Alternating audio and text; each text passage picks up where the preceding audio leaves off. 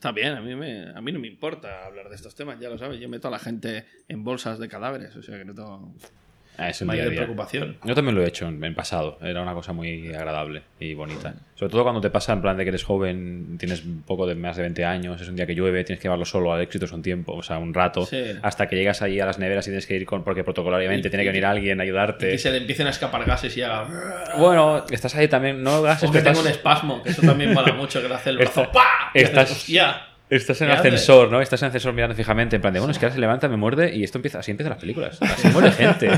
así muere gente. A mí Así uno- empieza el a- apocalipsis. A mí uno se me sentó del espasmo. Sí, hostia, tiene, tiene que hacerte el culito, pero madre mía, Sí, de se te golpe se te- hace el culo se te ¿Le hace. cortaste la cabeza? No, porque por suerte no iba solo.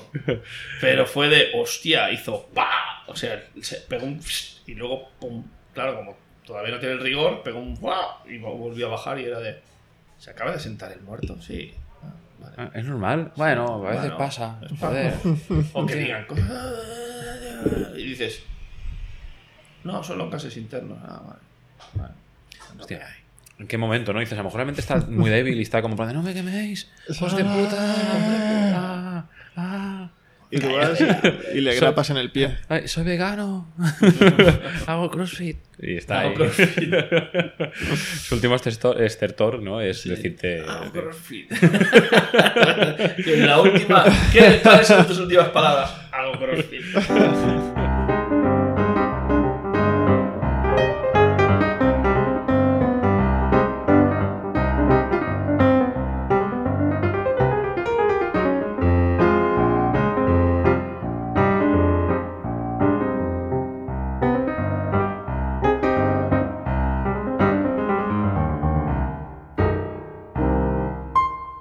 Lo primero, comentar un poquito el, el tema de pedir disculpas a los oyentes también, porque publicamos hace ya casi un mes. ¿eh? El último programa del- fue el especial de E3, en el que celebramos el cumpleaños de Eloy, que lleva un año con nosotros. Eloy. Ah, gracias, Bravo. muchas gracias. Muchas gracias, ya has Ya pasado está, el periodo de ese prueba. fue el otro. Ese otro. pasa de gracias. y ahora estamos aquí en el siguiente programa de, de julio en un Serias Dudas Creators, que como muchas veces hemos dicho, es un programa dedicado a personas que crean contenidos, youtubers, escritores, dibujantes, podcasters en general, o, o gente de, que tiene aficiones más interesantes que las nuestras, que no, no están aquí delante de un micrófono en un día de verano con la calor, como lo bien que se está en la playa, con un mojito en, en general. Y en este Serias Dudas Creators hemos traído a una, a una persona muy, muy, muy especial, pero primero vamos a dejaros con la intriga. Y ahora iría a publicidad y cuña, pero no voy a presentar a los colaboradores habituales, que tengo a mi derecha a Sergio. Buenas, buenas tardes, buenos días, buenas noches. Buenas tardes. ¿Qué, qué tal? ¿Cómo estás en este mes caluroso? Bien, me quedan dos días para coger vacaciones, así que al límite. Qué cabrón. Y a mi izquierda está el incombustible Eloy. Buenos días, Eloy. ¿Cómo estás? ¿Cómo te encuentras? Te Buenos veo, días, bien. Te veo apagado fuera de cortura ahora mismo. Bueno, es que yo no cogeré vacaciones dentro de dos días. Ya ha imprimido el pobre. Pues y está con nosotros para presentar su libro, porque ha venido a hablar de mi libro. Espero, espero que en algún momento, en algún De momento sus entrevista, libros. Espera, no adelantes. En algún momento de la entrevista yo te pido por favor que te levantes y golpes la mesa fuertemente diciendo he venido aquí a hablar de mi libro. Sí. ¿Sabes? Es que esto es muy de... La mesa es de cristal, te advierto que. Pero no es mía, entonces... Ah, vale, bueno, Y lleva unos anillos enormes. Bueno, se los ha quitado ahora, por suerte. Vale, Sí, vale. porque como es de cristal, a ver si me la voy a cargar dando algún golpecillo. Pues tenemos con nosotros a, a Iván Ledesma, que para el que no le suene es el autor de varios libros, eh, en este caso, por ejemplo, del libro Negoriz, Sí. y el que nos trae ahora mismo, que yo lo ensaño como si pudieses verlo, pero ahora mismo no lo ve nadie, porque esto es un podcast, es audio, eh, 184. Ajá. Eh, también te tuvimos hace un tiempo, eh, aproximadamente seis meses o así, porque el tiempo pasa rapidísimo, ¿eh? Al final, para la... pensaba que había pasado más. Pues imagínate, no lo sé. Para presentar La Vampira de Barcelona, el, Sí. el cómic basado en la, la Vampira del Raval, que Sí. estuvimos comentando en su momento, para el salón del cómic anterior. El- Sí. Este, ¿no? El anterior.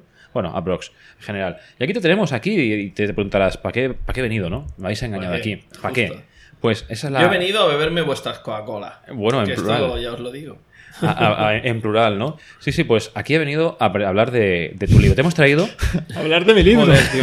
He venido aquí a hablar de mi Quiero libro. que lo Me has digas. traído para hablar del tuyo. Te he traído un libro, quiero que me opines así que te parece mi mixtape. Me tendrías que haber dado un margen de tiempo como mínimo para mirarlo. Pero No, bueno. esto es la venganza. Yo no me leí el de la vampira, pues tampoco ahora. me he leído tampoco este, me he leído adelante. Toma aquí, nada. No, este es el, este es el tema. Creo que Sergio quiere continuar un poquito así esta introducción que he planteado. ¿Eh? Me estás mirando como que cabrón. Después del estropicio que has hecho, me pasas a mí el ¿Qué marrón. estropicio? He hecho la mejor introducción con todo lo que tenemos ahora mismo. Tú, Con la no- capacidad que con la capacidad que tengo yo ahora mismo de racionar y de pensar y raciocinar ahora mismo. Vale, pues muy bien, eso. Tenemos a Iván, hará 7-8 meses que estuvo aquí, pero creemos que merece la pena que repita, pues porque ha sacado dos libros más. Es Sí, un hay- año muy prolífico Sí, para ti. Sí, aunque no los he escrito todos este año, pero sí. es No, uno, ni dos, ni tres, sino dos. Sí. No uno, ni dos, ni tres, No. sino dos. Está bien. ¿Cómo? Como ha publicado un cómic y dos libros. Claro, claro, pues que, digo que que- sepamos que a lo mejor tiene algo más Sí. escondido y ya le da puro Sí. quedar No, este una año toda- no, no. Anterior sí que había cosas, pero este año no, no he hecho nada nuevo. Aparte de estos dos. Creo que ya es mucho. Sí. Eh, por el primero, que es Negoriz, que es un libro escrito en catalán, ganó un premio, un premio Sí. muy importante. El, Joaquín Ruida, Joaquín de las letras catalanas, sí. es un premio a literatura juvenil. Ajá. Bueno, aunque el libro muy juvenil lo es. O sea, el que se lo ha leído. A ver. Es John juvenil, ¿no? Es, ¿Eh? es- es esto que llaman ahora John Adult, que Sí, vale para todo el mundo. Exactamente. O sea, yo creo que, que es juvenil porque sus protagonistas son juveniles, el lenguaje no es excesivamente soez. O sea, se puede, se puede leer, entre comillas, eh, gente menor de edad, tampoco mucho.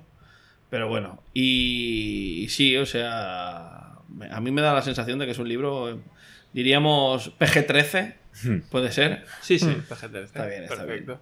Y después, eh, lo que has dicho, 184, que este Sí. hace menos, hará que dos meses que ha salido. Sí, salió en, en mayo. En mayo. Si no he hecho los deberes mal y la FNAC no miente, es, es, es mayo. Es mayo, Lo, es lo- mayo. lo he mirado Yo creo que la- perfectamente. La FNAC no debe mentir mucho. Bueno, pero a veces falla. Quiero Sí, decir, la FNAC pues, salía. Creo que lo comenté, que cuando miraba el de la vampira de Barcelona, salía era como todo autores, todo tuyo, todo directamente. está bien. Porque es el único que tiene ficha en la FNAC. O sea, si buscas Iván Ledesma, tienes como una pseudo ficha con las obras de, de autor, digamos. Porque antes eh, hacía libros infantiles y supongo que ya me tenían por ahí fichado. Y entonces, pues bueno, supongo que les ha sido más fácil. El resto, si era una primera entrada que tenían en el snack, tardaron un poco más. Claro, pereza en plan de, ¡guau! ¡Qué pereza crear una ficha de una persona! Sí. Oye, ¿quién hay aquí? Este- ah, pues este, ¿sabes? Vincular Este ya todo. está ¿eh? vinculado Y todo, ya está. fuera. Aquí la ley del, del mínimo esfuerzo. Mm. Pues, pues sí, sí. Entonces, digamos que has publicado que tres obras en menos de un año. Mm, Sí, bueno, ahora ya estamos en 2018. O sea, en 2018 eh, he publicado Dos, porque- dos, dos. La vampira era de noviembre Pero de en los últimos 12 2017. meses sí. Sí, en los últimos seis. 12 meses llevamos tres. o sea, llevamos un cómic y llevamos dos, Y además, dos libros. pues, es eso, has estado presentando en Gigamesh las dos Sí. novelas. El cómic lo Están he hasta, llevado están hasta los todas partes. cojones de verme a mí en Gigamesh. Vienes de, de Celsius, Sí. también de presentar, Brutal, de firmar, de Celsius, hacer de sí. todo. O sea, estás en todas partes. en todas premio partes. Estoy dando la, la, TV3, que la es- brasa, todo lo que puedo y más. ¿Te has buscado un seudónimo para publicar el siguiente? Quiero decir, a un ritmo de. No, me ah, busco un seudónimo para dejarme buenas reseñas a mí mismo en mis libros en internet. ¿Eso pasa de verdad? O sea, tú vas ahí. Yo no lo he hecho, pero, pero ahora me lo has puesto al huevo para decirlo. Bueno, yo lo hago, yo hago me gusta Sí. a mis. A los, cuando publicamos el podcast. el- Ajá, el primer- automáticamente le das. El primer me gusta es tuyo. ¿no? Por supuesto, Y nos para comenta, subir. ¿no? Y no, no lo comento, yo nos comenta respondo. nos, cri- nos critica. Hombre, yo, yo eh, a los, a los vídeos que subo, yo subo de, música, eh, contestar contesto. Y, pero darle me gusta todavía no he llegado. Bueno, es como Pero todo- bueno, es el primero, ¿no? Supongo que es para romper el hielo, de que Sí. no haya 0-0, le pones Claro. el primer me gusta para decir, va por ahí, tenéis que darle en este. Claro, claro, muchas veces. no me gusta. iluminado ya. No, no sé si te pasa, ¿no? Que a veces vas a una tienda, a lo mejor es que yo tengo algún tipo de ansiedad social o algo, pero vas a una tienda y está vacía y entonces como que no entras o que No te da entras algo porque que te vacía, en los restaurantes. Tú vas a un restaurante, está petado y el de al lado no hay nadie, ¿dónde entras a comer? En el que está petado a hacer cola como un imbécil. Claro, claro. ¿Por qué? Porque el que no hay nadie te da mal rollo. Debes decir, seguro que la comida la tienen hace semanas ahí, en la nevera, esperando a que entre el primer idiota a meterle la salmonelosis. Porque la tienen ahí y no la están gastando con nadie. Estos que está lleno de gente, están comprando todo el día la comida nueva. No da tiempo, no da circula, tiempo. circula. Es el, pues es eso, a mí me pasa en las tiendas, ¿eh? Yo voy ahí, digo, te quedas en el escaparate mirando, ¿sabes? Miras si quieres entrar, pero ves que no hay nadie. Entonces, cuando entra alguien, Vas tú, detrás. tú vas detrás. Y, ¿sabes? Y Claro. entras y ya sí que miras y tal y te vas, porque es como de, "Oh, voy a salir sin comprar nada. Sobre Eh, todo oh, porque es- tú entras a es eso, y es más difícil robar si Para que haga solo. focus. Sí, o que para al salir en plan de, bueno, adiós, ¿no? En plan de, como en plan de, no he comprado nada y, ajá, ¿sabes? Eh, No, no he robado, no he robado. la dependiente te está mirando fijamente todo el rato. Si estás tú solo en la tienda, ¿te puedo ayudar en algo? No, y se te queda al lado. Claro, es. Claro, es como una presión Poco- psicológica ahí. Oiga, Sí, sobre déjeme- todo- Déjeme, Sí. yo soy un antisocial. Es Déjeme mi espacio Sí, vital de 7 metros. Váyase usted para atrás. sí, o en la, en la tienda, siempre lo he dicho, eh, en la tienda universal de cómics, bueno, sí, luego censuraré el nombre, no lo haré. Eh, cuando entras adentro no hay nadie, que tienes que para entrar tienes que tocar el timbre, entras y te pones a mirar los cómics y nada más tocar algo, viene el tío atrás, ¿sabes? En plan, le quita el polvo y lo pone otra vez y está como esperando a que toques algo para él corregirlo y es como... Pero es la Newton. es la- La- bueno, Universal, Newton, quiero decir. eh, Sí, son los mismos. uno- son los mismos, por eso digo, y eso, eso me da ansiedad. Sé, Es como, y ya no entro, me quedo escaparate, y si no hay nadie, no entro, ¿sabes? Y si hay alguien que veo que hay más gente, pues entonces sí que voy y voy para allá. Y con todo, ¿eh? Peluquería, mm, cosas pequeñas que sepa que hay una interacción primera, me pasa mucho, no sé. Algún tipo de enfermedad, algún trauma infantil que estupendo. utilizo el Gracias por podcast. contárnoslo. ¿Me permites que reconduzca el podcast? Sí, por Por favor. favor. Bueno, pues eso. Tenemos a Iván. Iván, Sí. como hemos dicho, ha escrito dos libros y un cómic, pero Sí. además haces un montón de cosas. Eres guionista. Sí. Eh, has escrito libros infantiles, que es Diario de Dan, se llama Diario la de Dan, serie. Eh, escribes, eh, también haces música, has hablado Sí. de tu canal de YouTube Sí. y tienes una- un grupo, ¿no? De música. Tengo varios. Varios Porque soy un procrastinador absoluto. O sea, yo diversifico tanto que llega un momento en que. Bueno, mi mujer dice que soy un, como un generador de diarrea cultural. En todo, o sea, voy inundando de diarrea cultural todo lo que toco. Entonces. eh, tengo varios grupos de música. Tengo uno de rap metal que se llama Nan Roach. Tengo uno de versiones de los Ramones en castellano, porque bueno, podría pegarme horas hablando de los Ramones en mi banda favorita. Y entonces a mí me hacía mucha gracia toda la gente que lleva camisetas, que tiene discos de los Ramones, pero no tiene ni puta idea de lo que decían los Ramones. Entonces, como estaba un poco cansado de esto, de pero ah, a mí me encanta, yo me ponía a hablar de los Ramones, ¿no? Y me gusta esto y, y las, las dinámicas del grupo, y que eran un grupo totalmente disfuncional, como una familia totalmente disfuncional entre ellos mismos, los puñetazos y los navajazos que se daban.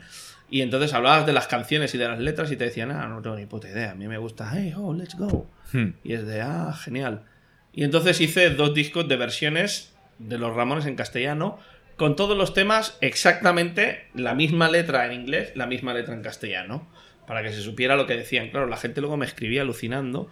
En, en- en Sudamérica triunfaron muchísimo los discos, o sea, se lo descargaron a piñón de gente, güey. Los hicimos gratis, ¿eh? Más escribimos a los Ramones, que en aquella época todavía quedaba alguno vivo, y, y no tienen su autorización absoluta. Dijeron, mientras no hagáis dinero, y se los enviamos y Arturo Vega, que es el, el famoso logo de los Ramones del, del aguilucho con el bate de béisbol y tal, este logo lo hizo Arturo Vega, que era el quinto Ramón. El tío nos escribió de, oye, he flipado con el disco, me ha encantado, es la, la mejor cover que he visto de Ramones, pues lo grabamos en un estudio profesional y tal. Y se pueden descargar, ¿eh? Los romanes.com, o sea, quien le dé la gana puede bajárselos. Y... Pondremos link, ¿no? Sí, Sí, sí, sí. Y a la gente le, le flipó. Bueno, pues tengo esto también. Y luego uno de steampunk. Que, que mira, nos dio por hacer un disco de steampunk. Hicimos el disco, simplemente el disco. No, no hacíamos ni conciertos ni nada. Con los romanos sí que hemos to- tocado alguna vez. Hicimos un disco de steampunk y lo, lo colgamos. Se llama Gigante de Hierro. También está por ahí. Que con, con el videoclip ganamos un montón de premios. Hicimos un videoclip así rollo. Es lo que iba a decir, claro, un disco de steampunk, si no hay imagen, Claro. me cuesta imaginármelo. Entonces, bueno, eh, temática steampunk, hablar de eh, submarinos hundidos, dirigibles, o sea, eh, un poco también Warhammer Fantasy, Hmm. la, el, el, el Immaterium, todo esto. Es- son grupos de música que es como cuando entras a una tienda de ropa de segunda mano, te metes, se te cae todo encima y como sales un nuevo grupo. Sí, básicamente. También tengo uno de versiones en punk rock de los años 60 del cancionero español. ¿Ves? Hago, hago Sí, el, cuadra, eh, cuadra. pues desde Marisol a- al Rafael, todo esto, pero en versión Cuadra, cuadra duro. totalmente. Cuadra totalmente. Sí, sí. O sea, a mí todo lo que me pam me da, pues sale algo. Fíjate. Y aparte los libros, está, bueno, me entretengo. Porque el, el primero que tienes publicado, eh, voy a decir publicado, no he hecho ni terminado ni nada, porque esto ya ha quedado claro que, Sí. que es esto es eh, Negoriz, digamos, de, de estos De- nuevos, de, este estos año. nuevos, de este sí, año, sí, sí, sí. Corrijo El específico. fue Negoriz. De este año es, es Negoriz. Sí, que me presenté al Joaquín Ruira y mira, pareció que, que les hizo mucha gracia y, y salió. Y estoy súper contento. O sea, el libro está funcionando muy bien y a la gente parece que le, que le gusta con lo que mira. Bueno, esto, esto puede hablar Eloy, ¿no? Que es el que se ha leído, el que ha hecho los deberes. Un resumen así sin, sin spoilers de Sin qué va la spoilers, trama. yo no sé hablar sin spoilers. Yo solo sé decir spoilers. Spoilers, spoilers, spoilers, spoilers. Spoiler, aún que no lo he acabado. Spoiler. Me está gustando. Bueno, pues Sí. entonces nos quieres hacer tú así un, un resumen. Espera, espera, espera, espera. Si no Antes- leemos, si no espera, leemos la antes de que avancéis, ¿eh? por favor, Eloy me decía, me da mucha rabia leerme un libro para que lleguemos al podcast y digo, ¿qué te parece el libro? Da muy igual, bien, tío, da muy igual. bien. Entonces, quiero que le demos esos minutos de decir, está dedicándole mucho tiempo, pues expande un poquito tu opinión al Es respecto que de- aún no estoy. Está interesante, de momento está interesante, me está gustando y me lo voy a acabar. Me lo voy a acabar. Me lo voy a acabar. El capítulo, el capítulo 4. Porque tú hiciste la portada. ¿Tienes No. algo que ver con la portada?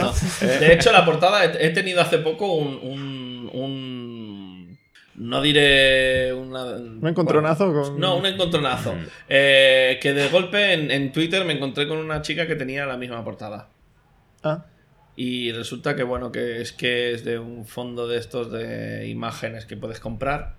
Y entonces, pues bueno, nuestra portada, el tratamiento que tiene y tal, es espectacular y a mí me encanta. La de la chavala es diferente, pero la imagen es la misma.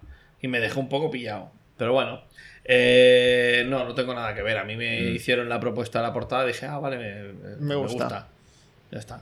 No tiene na- nada que ver, ninguna connotación ni nada. De hecho, si te lees el libro, no hay nada que recuerde a la portada. Hmm. ya de momento no, pero No, no, ni, sé. ni, ni a- ni al final No, tampoco. no hagas spoiler, no hagas spoiler. Ah, es spoiler. Lo, Las lo de dos que portadas son resultonas. eso Sí, en esta, en 184, sí que yo hice una versión de la portada. O sea, yo cuando acabé el libro, eh, para mí mismo, me hice una versión de la portada que era parecido a esto. O sea, en plan cutre, porque yo no soy diseñador. Pero sí que hice la cabeza desde atrás, con el número con tal, con el símbolo de Biohazard. O sea, sí que hice una versión de esta portada. Luego, claro, la Alejandro Colucci hizo un trabajo estupendo, a mí me gusta mucho, que es la portada resultante, que, que evidentemente está bien hecha por un diseñador de verdad, no como Claro, yo, claro, claro, que uso el Paint.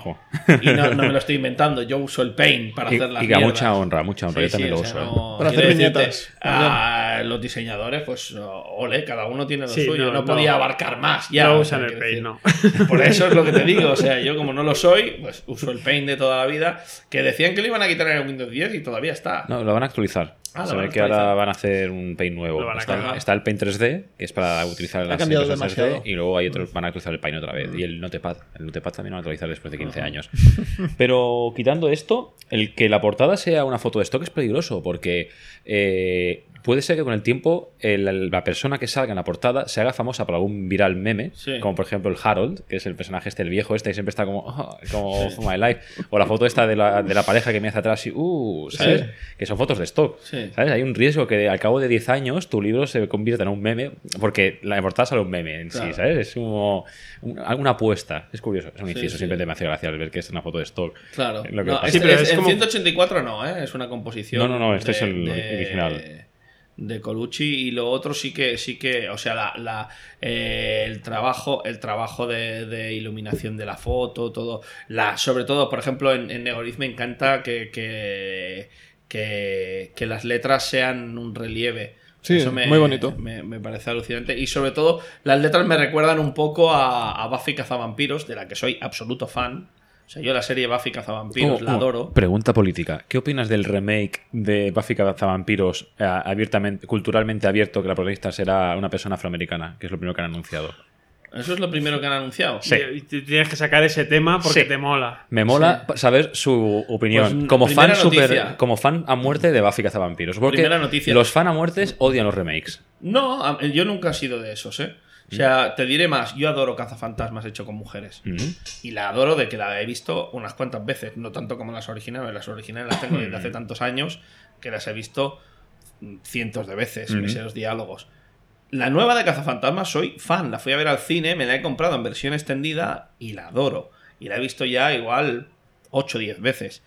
Y me parece tan reivindicable y tan buena como las antiguas. O Es sea, muy divertida. no, no. ese, ese haterismo barato que salió antes de la película. O sea, me parece tan lamentable, pero ¿cómo puedes quejarte de algo sin haberlo visto? O sea, aunque hubiera salido solo el tráiler, pero es que ni siquiera había salido el tráiler y solo con el anunciar que eran mujeres, ya estaba una olla a presión de subnormales y cretinos tirándose encima de- del hecho de, ah, ¿cómo van a versionar esto? Iros a la mierda, habéis matado a vuestro niño interior ahogándolo en una poza de vinagre, ¿vale? Y vivís anclados en 1985.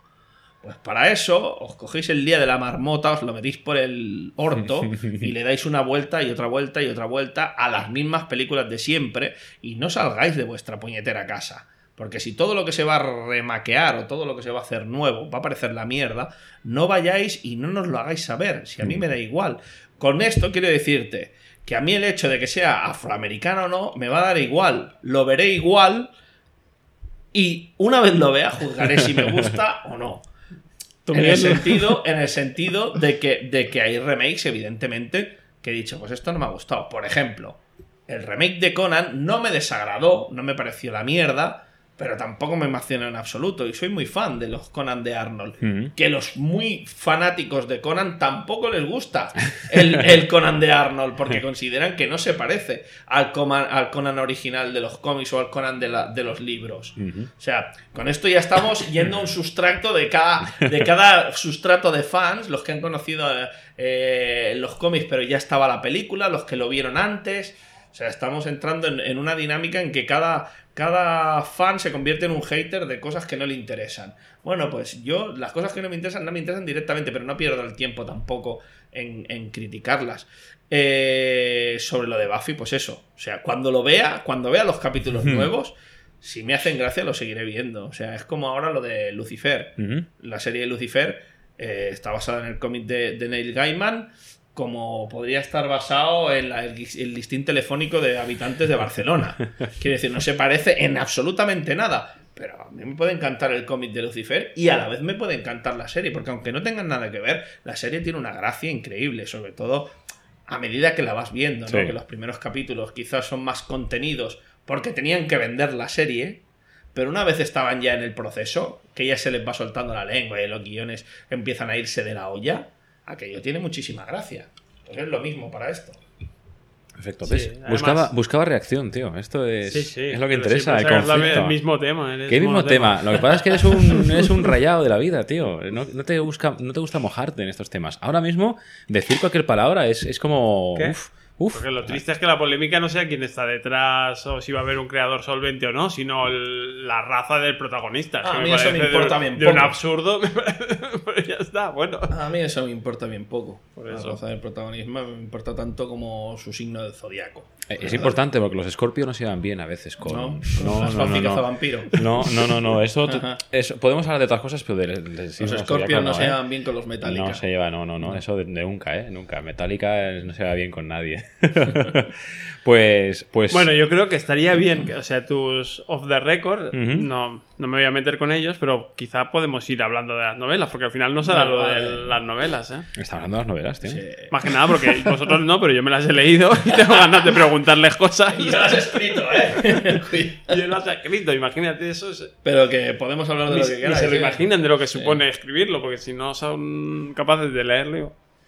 Madre mía, las ofensas que nos ha soltado los dos en tres minutos. En- y luego quieres que no haga off talk. Y si a la mínima que dices algo estás aquí soltando mierda como un cabrón. No, está, tío, ya yo está. estoy aquí comentando y quiero que el autor se matan. pincharlo. Ah, quiero pinchar al autor para A mí ver si le a pillo. Poco, y, y poco sangro, además. A ver si sangra y luego hacen alguna polémica y luego el autor Iván Ledesma es nazi, ¿sabes? O algo así, simplemente porque comentó Joder. algo que sea totalmente off topic, ¿sabes? Sí, y sea- y además lo sacas de contexto, ¿no? Totalmente. Hago Por los favor. cortes adecuados al principio. Digo, no, porque yo soy nazi vegano de la Virgen de, De la no Vega. sé qué Vega, ¿sabes? Entrará el producto así. Bueno, Vale, Continúa, por favor, bueno, Sergio. hace como un cuarto de hora o algo así intentábamos que alguien explicara de qué iba Negoriz. Si, si lo puede hacer él hoy o lo puede hacer Iván o puedo intentarlo yo, podemos leer bueno, la tú lo has la leído. O cubierta. sea, a ¿Por ver, qué no, ¿qué, Iván? te parece a ¿No? ti el, el resumen? Bueno, no sé, diremos así algo rápido como Sí. que va de... ¿Cómo empieza la novela? Que es un señor mayor y un chaval al que le falta un brazo, ¿era? Sí. eh, entran en una oficina porque ah, pasan cosas raras en el almacén, ¿no? En la planta baja. Ujú. Y se encuentran a una chica en el hueco del ascensor con un demonio. Ajá. Más o menos. No he Más hecho o menos, demasiados spoilers. Bueno, no. Este es el punto de partida. Y a partir de aquí, pues en Negoriz, lo que te puedes encontrar es. Lo que me ha sorprendido a mí es una novela que está ambientada aquí en Barcelona, en la que hay un riquísimo mundo mitológico Ujú. lleno de ángeles, demonios, seres que no sería capaz de definir mucho sin entrar en spoilers. Y, y estos tres personajes bastante carismáticos y un montón de personajes más. Todo con su rollete, con un ritmo muy frenético en el que pues acaba viendo un- una aventura en la que como es normal en las novelas se pone en riesgo la integridad de la ciudad, el mundo o lo que sea, ¿no? Muy bien, oye, resumido perfecto. Vas a Ha hecho un spoiler al ha- ha final, ¿eh? Pero bueno. el tío. No. Bueno, es Se que pasa, riesgo, es se que pone en pasa, riesgo. es que lo que pasa en ver, casi todas las novelas es que sí. si no, no van a comprar el pan, si no, no escribes una novela, hay gente que va a comprar el pan. Perdona, pero la película Shaun of the Dead empieza porque él quiere ir a comprar al Paki cervezas, tío. Y quiere ir a ir a la cervecería de siempre y al Manchester, al Winchester y quiere ir a Winchester. Y ese es el argumento principal. Sí, La y, en, dos colgados muy fumados se quieren ir a comer unas hamburguesas al White Castle. Hablando de colgados y fumados y remakes, ¿has visto el nuevo proyecto de Ryan Gosling? No. Se llama Fumando en Casa, que quiere hacer la continuación oficial de Solo en Casa, con Macaulay Culkin de mayor. ¿En serio? Ahora mismo Esto tengo que verlo Eh, también. tiene muy buena pinta, eso es el tema. Hablando de spoilers, eh, has dicho que los protagonistas son un viejo y... Un joven. joven. al que le falta un brazo. ¿Y cómo se llama el joven que le falta un brazo? Sí, esto. Half. Exacto. ¿Eso es irónico? Sí. Ya está, solo quería saber eso. Sí, porque además salía la primera página, creo. Y un chico que le falta un brazo se llama Half. jo- Half. Half, mitad en inglés. Sí. Es, es como algo... Eh, y todo tema de la mitología. Es, es Porque está interesante y también los planos que, ha- bueno, que se cuentan en el libro, porque creo que había tres planos distintos. Sí. El que más me gustó es el cómo has tratado. Pues podemos hacer micro spoilers, Sí, ¿no? Bueno, sí, sí, sí. Bueno, hay demonios, pues hay ángeles también. sí. Se ha hablado siempre de demonios y, bueno, en todo. Juegos, películas y todo, siempre se ha tratado mucho de los demonios y hay de todos los tipos que quieras. Pero ángeles normalmente siempre son iguales, ¿no? Sí. Lo que me ha sorprendido es los ángeles de este libro que eh, no es un ángel común. No. No sé si podemos contarlo o no, pero Es es, que intento- interesante. Es que no quiero contar mucho, pero no, no son bien. ángeles. O sea, a ver, yo lo, lo que, lo que he intentado es que la, la mitología del libro se adapta a estos nombres, el hecho de llamarlo ángeles o llamarlo demonios, pero es porque aquí se les, erróneamente se les ha llamado así eh, durante mucho tiempo, pero son criaturas que ellos no se consideran ni ángeles ni demonios. O sea, lo que pasa es que tienen una serie de facultades que han hecho que la imagen que tenemos de ellos sea esa y el nombre que les hemos asociado sea ese. Solo que los ángeles, por ejemplo, tienen ese carisma tan abrumador que, claro, siempre los ves como seres celestiales, buenos, amables, eh, súper enrollados, que hacen cosas maravillosas, pero en realidad, si tú te paras a leer incluso en la mitología lo que hacían los ángeles con su espada de fuego, destruyendo ciudades, arrasando, y dices, no eran tan guays ni tan maravillosos. Aunque Rubens o los pintaran con unos huevos muy gordos y regordetes y con sus alitas. ¿Me entiendes? O sea, aunque tenemos esa esa visión o ese, ese concepto de la cultura cristiana, de la cultura católica, en que los ángeles son maravillosos y son seres celestiales, de luz eh, y bondad, incluso leyendo el- la propia cultura cristiana católica, vemos que no eran tan maravillosos. Entonces dices, esa dualidad es lo que me, me hacía gracia. Y, y cuando empecé a creer, eh, a crear el mundo de Neoriz, eh, quería crear unos personajes que, que tuvieran ese rollo, ¿no? Que dijeras, no, es que empáticamente ellos fuerzan el hecho de ser súper eh, carismáticos, en el hecho de que todo el mundo les adora y todo el mundo les quiere muchísimo, pero luego en realidad son egoístas absolutamente y, y hacen lo que les da la real gana y en realidad solo piensan en ellos mismos y en su propio beneficio y, en- y- y aprovechan esas facultades que tienen aquí Sí. pues claro, evidentemente en su propio entorno todos son iguales, quedan anuladas, pues eh, aprovechan esas facultades para, para estar aquí como unos parásitos de, de la propia humanidad. Sí, para mí es el punto de Los Ángeles es lo que más me ha gustado de momento, de toda la historia que se está contando. Que no voy a contar más porque sé que se me salen los spoilers siempre. Como, como en ese momento Se en me salen los spoilers. Sí, se me, sale- se me salen de la boca, no puedo evitarlo. Es, es peligroso este chico. Sí, tienes, es eso, tienes los ángeles, tienes los demonios, pero además tienes como diferentes gradaciones, ¿no? De demonios, de espíritus. Hay más, hay- hay los fantasmas también, que es hay otro un- plano. Sí. sí tienes a Morty, que es un personaje genial. Sí. Que tampoco es uno de estos que cuesta de catalogar, pero eh, al final, o sea, todo este rico mundo de criaturas sale de mezcla de, como has explicado un poco de mitologías o cuánto hay tuyo ahí. ahí eh? Hombre, pues la verdad es que al principio ni siquiera los, los llamaba ángeles y demonios, sino que tenían otros nombres. Pero luego al final, viendo lo que hacían y, y el, y el sustrato que tenían, dije, es que se puede asociar con lo que conoce todo el mundo, que será más fácil. Porque si ya metes 400 personajes, encima les pones nombres extraños a las criaturas y, y mezclas todo lo que ya hay de por sí en el libro, que es complicado porque hay muchos personajes, muchas tramas, muchas subtramas, me parecía que era más fácil para entenderlo mejor que lo asociáramos a nombres más conocidos. O sea que en realidad eh, fue una, una deriva eh, para simplificar el, el- el proceso de, de- de entendimiento del libro. Hay gente, hay mucha gente de hecho, que cuando se ha leído el libro me escribe, me dice, es que me lo acabé y tal como me lo acabé, dije, ah, vale, ahora lo entiendo. Y se pusieron a volver a leerlo, porque dicen, ahora voy a pillarte todas las trampas. Y luego me escribía la gente, en la página 138 dijiste esto, porque en realidad querías decir esto, que luego pasa mucho más adelante. Y yo, fue un "Sí, mago, claro". fue un mago. sí, Todo no, fue un mago. Sí, sí, sí. Y pues sí, realmente, o sea, hay, hay trampa porque se. O sea, de eso se trata la literatura, ¿no? Tú de- retuerces un poco lo que dicen las cosas o lo que estás contando, o escondes unas cosas para dar pues un, un tono y un, y un, un cliffhanger, ¿no? O sea, dar una emoción a lo que estás, a lo que estás. Además, un poco a propósito, yo creo que en- en- sobre todo en los primeros capítulos empiezas a presentar Sí. personajes sin presentarlos mucho del todo y vas viendo Sí. un niño pequeño que se mueve por ahí, un Sí. adulto que va con ese, con no sé qué, otro con el sombrero de Sí. copa, el no sé qué. Y hasta que empiezas a situarlos en, a media novela y dices, claro, es lo que decían, esto lo he comprado como literatura juvenil Sí. y es bastante denso.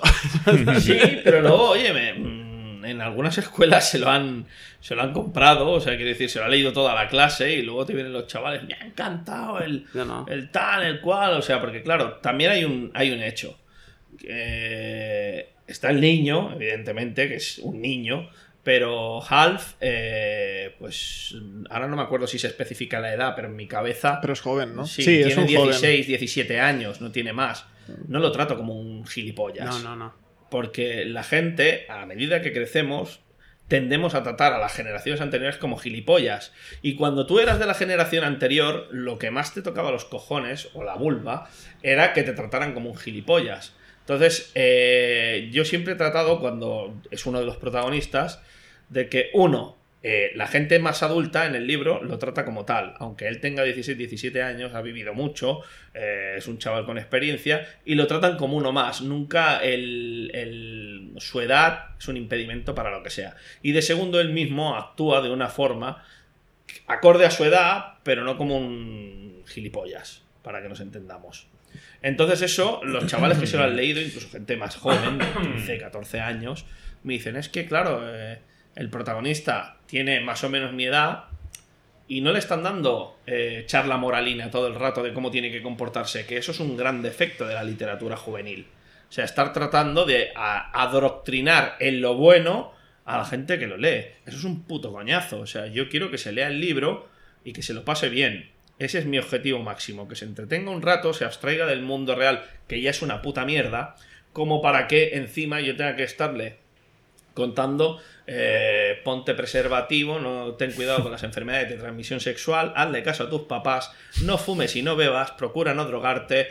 Mira, esto yo creo que ya te lo vas a encontrar tú en la vida eh, con tu propia experiencia. Haz lo que debas, intenta sobrevivir y poco más. Y este libro es una evasión como otra cualquiera. Además- que puedes aprender alguna lección, Pues puede ser, pero no es la intención del libro. Y eso los chavales creo que lo valoran Sí, bastante.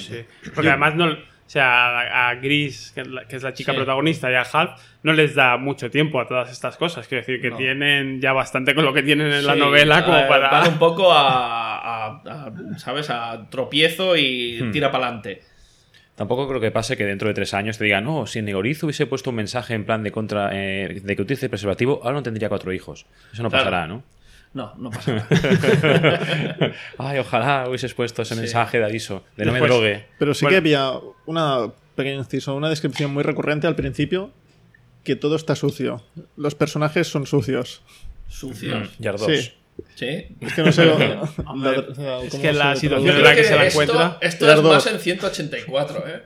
Bueno, pues aquí cuando leyendo. salen los que es- personajes. Es, algo recurrente. sí. Cuando se explican los personajes, es un viejo. eh, Sí, con un traje Yard- viejo, Yard la 2, maleta. sí. El chaval parecía un yonki y está Sí. sucio. eh, Sí. van a no sé qué, que todo Pero eso está son sucio. visiones subjetivas de la gente. Si te fijas, esto, esto estás viendo desde el punto de vista del, del, Del por- del señor. portero, bueno, de la persona que les estaba esperando, ¿no? encargado de, de- de la oficina de cartas perdidas. Sí. Que es una persona llena de prejuicios para, que, para el que lo normal es alguien como él, que va con la camisa por dentro, arreglado, con su corbata, peinado para el lado. Antiácidos. Y en- exactamente, antiácidos, todo tiene que estar ordenado, la gente en el trabajo no viene a divertirse, viene a trabajar. Sí, es un capullo. ¿Ves? Ese capítulo está escrito desde su punto de vista, con lo que tú ahora mismo estás diciendo, es que todo es muy sucio y todo es muy yardos, pero esa es la imagen que tiene él, porque cada capítulo, al estar un poco eh, determinado por el nombre de la persona de la que va el capítulo, o, o de la persona que guía el capítulo, eh, lo ves un poco, no, no exactamente, pero ves un poco desde su punto de vista. ¿Sabes que tardé como cuatro capítulos a darme cuenta de esto? ¿Sí? Es que porque soy un noob. Porque los es millennial. Y pensaba, ¿por qué empieza. La, la página empieza sin mayúscula? ¿Por qué? Y además, como si faltara un trozo de texto hasta que. ¿Te diste cuenta que el texto estaba sí, encima? Sí, soy. Está bien. No, eh, Soy lento, lo siento. Bueno, lo Además, se lo dije a Miguel cuando empecé. Pero es muy raro. Cada página empieza como, no sé, sin bien, mayúscula está- y que le falta un trozo como si me lo imaginara yo. Es que no sé, no entiendo muy bien. Hasta que volví a leer y dije: La gris. Fue a no sé qué, no sé cuántos. Ah, ah, ¿quién Ah. fue? La gris. Ah, a ver los otros. Ah, el señor con la maleta es el que iba y el niño. Ah, ah, todo entiendo, ¿no? encaja. tiene- todo encaja. Todo encaja. Está bien, está bien. O sea, me mola que lo hayas descubierto en el cuarto capítulo porque así es como que un puzzle que comienza a encajarte bastante más Pero bueno, adelante. voy a ¿no? decir Es que, que en las no- series también me pasa a veces. ¿eh? Bueno, está bien. No hace falta que hagas labor social en el libro, porque ya la hacemos nosotros en el Sí. podcast, como estarás viendo. Sí, sí. En fin. Eh, bueno, volviendo al libro, Sí. eh, una cosa curiosa, cuando hemos visto presentaciones y así, que hablas del libro por internet, es que explicas a menudo que empezaste el libro hace un montón de años. Sí, lo empecé hace, bueno, ahora ya hará ocho años o así, o nueve, no sé, un montón, Mm. sí. Pero ¿hasta dónde es- escribiste? Hasta el momento en que la sacan del, del agujero de, O sea, gusano. lo- los primeros tres Cuatro páginas. Sí, no, no, no, no, no, no. hay, un- hay un rato, ¿eh? Aunque a ti te parezcan cuatro páginas, o sea, hasta que la sacan del fondo, piensa que han o sea, se han presentado ellos, han entrado en el esto, se ha presentado la Erika, eh, o sea, hay 30 o 40 páginas hasta ahí. Y llegué hasta ahí y me salieron otros trabajos alimenticios, eh, otros proyectos. Y este, aunque lo tenía en la cabeza, siempre me iba contando. Pero yo me voy contando. Los, los libros que, que hago siempre me los voy contando. Con música y todo en la cabeza. Imagínate la- los pájaros que tengo yo metidos en el cerebro. Eh, y entonces se quedó ahí, se quedó en un cajón. Hice los libros, por ejemplo, los libros de Dan salieron por en medio, los escribí y salieron y se editaron. Eh, hice un libro de ciencia ficción rollo Douglas Adams y también se quedó en un cajón. O sea, escribí bastante por en medio. Y cuando, cuando se presentó el, el, Joaquín Ruira 2017, eh, pues en una presentación de un libro, alguien comentó, ah, el Joaquín Ruira, dije, ah, pues lo voy a mirar. Y, al verlo dije, oye, pues me voy a presentar y buscando así a qué, qué podía presentar, juvenil, tal, dije, hostia, pues este, o sea, que, que más o menos tenía claro por dónde quería ir. Tampoco mucho, ¿eh? Porque hay gente que para escribir sus libros se hace un índice de personajes, capítulos, eh, qué quiere contar en cada capítulo, o sea, se define el libro entero antes de empezarlo. Como una escaleta de Sí, guion o... sí, eso yo lo hago para los guiones. O sea, para un libro es el caos absoluto. Yo empiezo a escribir y de golpe retrocedo 27 páginas y empiezo a escribir por ahí y luego vuelvo adelante y luego vuelvo atrás y voy escribiendo a lo que salga. Y luego al final de todo mm, intento que cuadre un poco, pero pero me gusta más el, el ir descubriendo hacia dónde quieren que vaya. Y más o menos lo tenía en la cabeza y dije, pues lo voy a presentar. Y entonces a partir de ahí, de la página 40 o 50, pues en un, en un medio año así hice, hice el resto. Y en catalán. En catalán, sí. Que también, bueno, eh, ganaste el premio. Sí, Diste un discurso, era, era, bueno, el premio lo da Omnium. sí. Diste un discurso que también fue bastante emotivo, ¿no? Sobre el bilingüismo, le- le sobre... mucho, sí. ¿Y, y qué tal la experiencia? De esta de escribir en dos idiomas.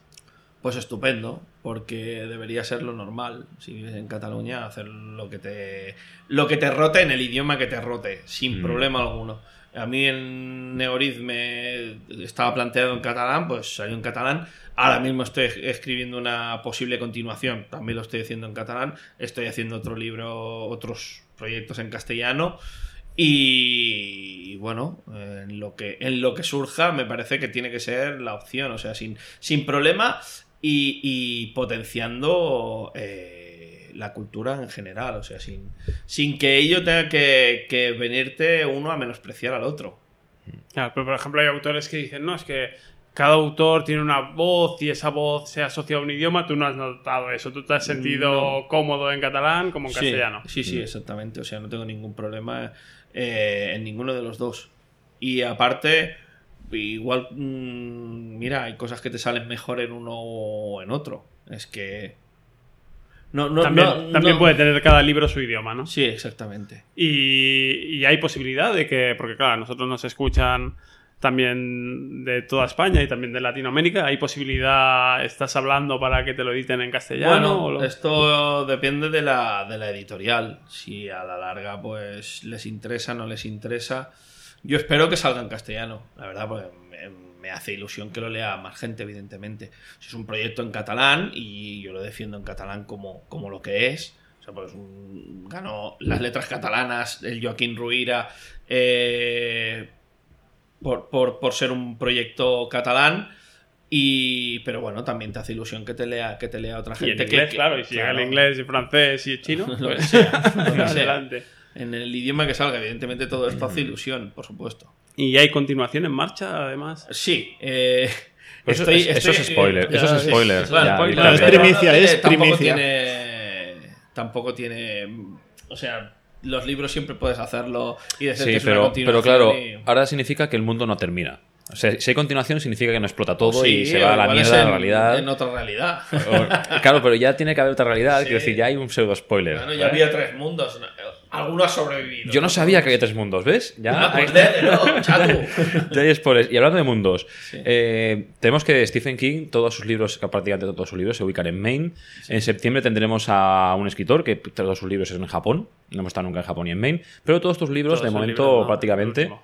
este último y La vampira de Barcelona, todos estos libros, me he dejado uno, ¿vale? Perdona, están basados en Barcelona. Sí. Están escritos en Barcelona y para una persona que vive aquí sí que reconoce muchos lugares. Eh, en Marina, donde te encuentras, en la estación de Marina, donde está en 184 el, el Cagao. Sí. El- de las plazas, digamos, no me acuerdo los nombres, porque ubicas mentalmente al vivir en la ciudad eh, los lugares.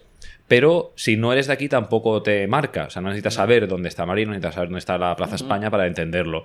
Eh, ¿Es Barcelona tu nueva main, digamos? ¿O todos los libros van a ir sobre, girando sobre la ciudad condal? Mira, eh, el tema este eh, lo he debatido bastante. El hecho de, de que para dar mayor... O sea, ya que escribes de fantasía, para darle mayor realismo a la fantasía, para que no sea tan alucinante, a menos que te vayas a reinos mágicos, eh, intento escribir de lo que conozco. Porque así, eh, ubicando en la realidad tu propio universo fantástico, Mm. lo estás, digamos, lo estás vistiendo de una cierta realidad que la gente entiende. Eh, como mínimo, a ver, eso, los que viven en Barcelona lo entienden más, o sea, la ven, pero los que viven fuera saben que Barcelona existe, que si buscas esa parada de metro o, ese, o, esa, o esa calle, está, y entonces te da un, te dota de un realismo que, que me es más fácil para escribir. No te digo que en un futuro no escriba sobre Wisconsin o Alabama, Mm. y también he escrito libros eh, de reinos fantásticos totalmente inventados. Pero sí que es cierto de, de- de que, de que Barcelona, pues al ser el sitio donde vivo y donde me muevo, pues es, me es más fácil para, para ubicar la- las tramas. Sí, o sea, mm, conozco a no la gente de la ciudad, sí queda al, al tener tus referentes y se nota eso al describir las cosas, le da una, una apariencia de vivido ¿no? al espacio de la novela. E incluso yo diría que hay momentos, sobre todo en 184 pasa más que en Negoriz, que, que yo empezaba a situarte y digo, este chico debe- tiene que haber vivido por esta zona, por- porque por el tipo de edificios, de calles que está describiendo, no sé qué, esto se me va para la zona de, del- de, mm, de Besós, de Barcelona, se, se está marcando, o sea que está bien cuando lees en un libro eso, ¿no? Que no, sin la necesidad de que de direcciones, nombres concretos o lo que sea, a lo mejor sí que los dabas, que alguien que conoce la ciudad va haciéndose también un mapa y va situando las sí. escenas y... Sí, porque en Negoriz, esto me lo hizo saber eh, Daniel Solomon, bueno, perdón, eh, Daniel Salomón, eh, en, en una entrevista eh, que hasta la página 150 y pico no se sabe que es Barcelona porque un personaje dice en la avenida Meridiana. Y hasta, ese, hasta esa página no quedaba claro en qué ciudad estaban. ¿Ves? Un spoiler. Eloy está Ya, diciendo, yo me cago en no sé, puta. yo ¿Otro aún no lo sabía. ¿Otro No, spoiler? Estaba en Barcelona. Me lo imaginaba, pero no lo Sí, sabía. Bueno, bueno, pero tampoco un spoiler. ¡Es Barcelona! Es Barcelona, del ya libro. está, es que ya no Joder, ya. Me has dicho que ¿Para es qué? Barcelona. Claro, ¿Para pero, qué pero, leerlo? pero Sergio ha dicho, no, Negoriz no es en Barcelona. Oh, oh, No lo alerta. ¿Quién, quién lo explicaba el otro día? Que, Alerta. que le había dedicado a alguien un personaje. No sé si era en un, en un libro. en un- ah, no, sí, Sergi. De un amigo nuestro que publicó. No sé si lo conoces, Sergi Pareja. Sí, me suena. Amigo también de, de Miguel Ángel. Y que le dijo a una chica: Mira, te- este personaje del cómic eh, te lo he dedicado a ti, se llama no sé qué, como tú. Y, cuando ya estuvo el libro publicado, no sé qué, no sé cuántos, aquella chica se le acercó un día, ¿no? Era una conocida y dijo, "Oye, que, que está muy bien que, que dedicase- me dedicaras el personaje, pero es que en, en ningún momento del libro se dice que el personaje se llame así. Y él se quedó como, ah, vale, él lo había hecho completamente, él le había puesto ese nombre a ese personaje y lo hacía completamente Ajá. consciente, pero después en ningún momento lo había escrito. Y la chica, "Vale, me has dedicado a un personaje, pero como si no hubiese hecho, ¿no? Eso Joder, tío. queda, eso bien queda. Yo te lo Pues dedico. poco Podría pasar, ¿no? Que al final del libro no pusiera Barcelona nunca, pero... Sí, bueno, no sé si dice Barcelona en algún momento, pero en la avenida Meridiana la nombra y me lo remarcaron, ¿eh? Me dijeron la página exacta. Y dije, pues sí. Y me dice, hasta ese punto mm, yo no sabía, ni nadie que lo lea, porque no nombra nada así muy concreto. Habla de una catedral, habla de... Pero no dice, por ejemplo, la Sagrada Familia, o habla de la catedral. Aparte que la Avinguda Meridiana, quiero decir, eh, podría ser en la calle de cualquier ciudad, Sí. de así, Valencia, Mallorca, quiero decir, una específica que sea Barcelona, podría ser cualquier lado Sí. de por aquí. Meridiana, no sé si tampoco es una palabra que puede ser eh, española, quiero decir que tengas una avenida meridiana en Madrid. ¿No? no ubica específicamente. Sí, sí, sí, pero supongo que al ser un autor catalán sí que ya, ya cuadras las piezas. Claro. Es, la parte, es la parte divertida en ese aspecto. Y lo que dice Sergio, que al final sí que vas ubicando y es más divertido decir, ah, pues el personaje entró en esta estación, donde entro yo cada día, ¿no? Es como te lo haces Aquí más, estaba, más te, haces, tuyo. te lo haces más tuyo y te lo haces al leerlo. Y la gente que se lo lee en el metro me lo dice, ojalá cuando va el tío corriendo entre la estación de Marina y la de Arco de Triunfo y no sé qué. Pues esa- Lo- lo ves, lo-. Claro, Lo- la zona lo en la que está el hospital y como Sí. si tú así también dices, ya es que es, ya es mal rollero, porque para Sí. mí es, es la- lo que transpira esa zona de Barcelona, Marina. Ya, ya lleva incluido... En Marina hay un, un tanatorio, ¿no? Sí, pero no, el, el- No, el- el de esto está en Montjuic. El supuesto, la supuesta clínica. Que no existe, ¿eh? Joder, mierda. Estaba buscando ahora en Google y no, no existe, ya que está todo, todo exacto. pues ahora estamos hablando del 184. El libro de 184 empieza así. Un hombre despierta en un crematorio, a punto de ser lanzado a las llamas. No sabe quién es ni qué hace allí. La única pista que tiene es una enorme cicatriz en su cráneo y el tatuaje de un código de barras en su nuca junto a un número. 184. Una pesadilla donde un grupo de personajes llenos de claroscuros se debaten en la búsqueda de alguien sin pasado, que no sabe quién es, pero que sospecha que su vida anterior dejó un reguero de pistas macabras que amenazan con tragárselo, a él y a todo el mundo. Zombies. Zombies. Suena, suena muy a, a Christopher Nolan y tal, así Sí. muy, muy grave. En general. Este es el, el libro que publicaste en mayo, que por lo que has comentado antes off the record, y no, no sé si off the record o ahora, porque también estoy mezclando los tiempos de verbales, también empezaste a escribir hace siete años también. No, este lo acabé hace Lo, siete lo acabaste años, hace sí. siete años, vale, perdona. O sea, Ah, ya sí. estamos en el número siete, el número mágico de empezar Sí, a terminar.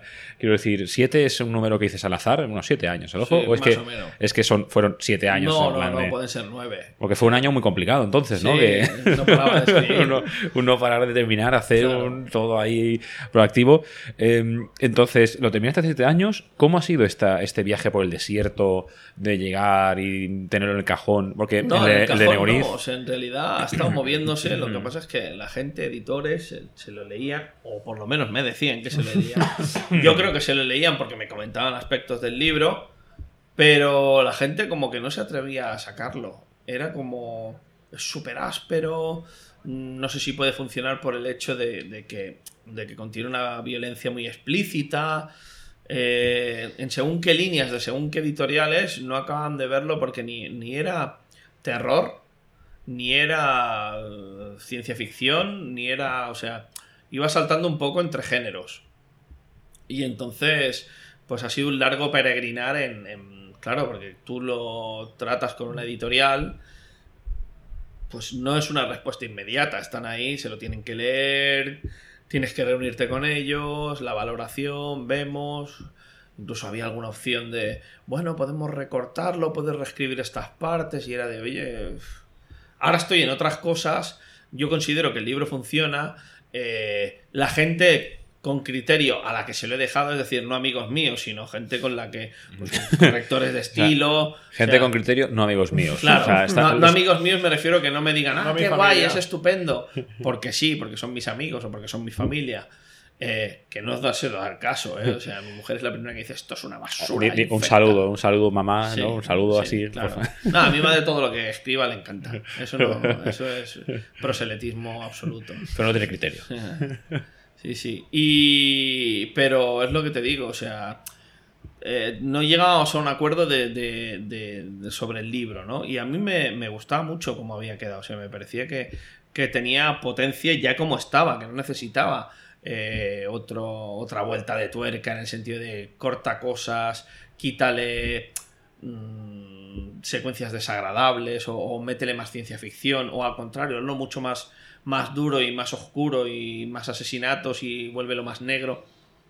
Creo que sí, que hay una mezcla un poco de estilos, eh, siempre navegando con el terror como telón de fondo, pero, pero ya me funcionaba hasta que finalmente con Dolmen, o sea, eh, fue rodado, es decir, les enseñé el libro y me dijeron, nos funciona, nos gusta y tal como está, adelante. Y eso fue maravilloso porque dices, hostia, por fin, o sea, quiere decir que no- soy yo o, o gente que yo le valoro la opinión que me ha dicho el libro está bien, o sea, no, no es buscar el, el- la editorial que realmente, o sea, confíe en, en- en este libro Mm. por cómo es, no, no que quieran adaptarlo a lo que ellos piensan que tienen que sacar, porque luego acabas haciendo un híbrido en el que tú no crees y que igual la editorial tampoco, que te lo acaba sacando porque te ha hecho currar mucho más. Mm.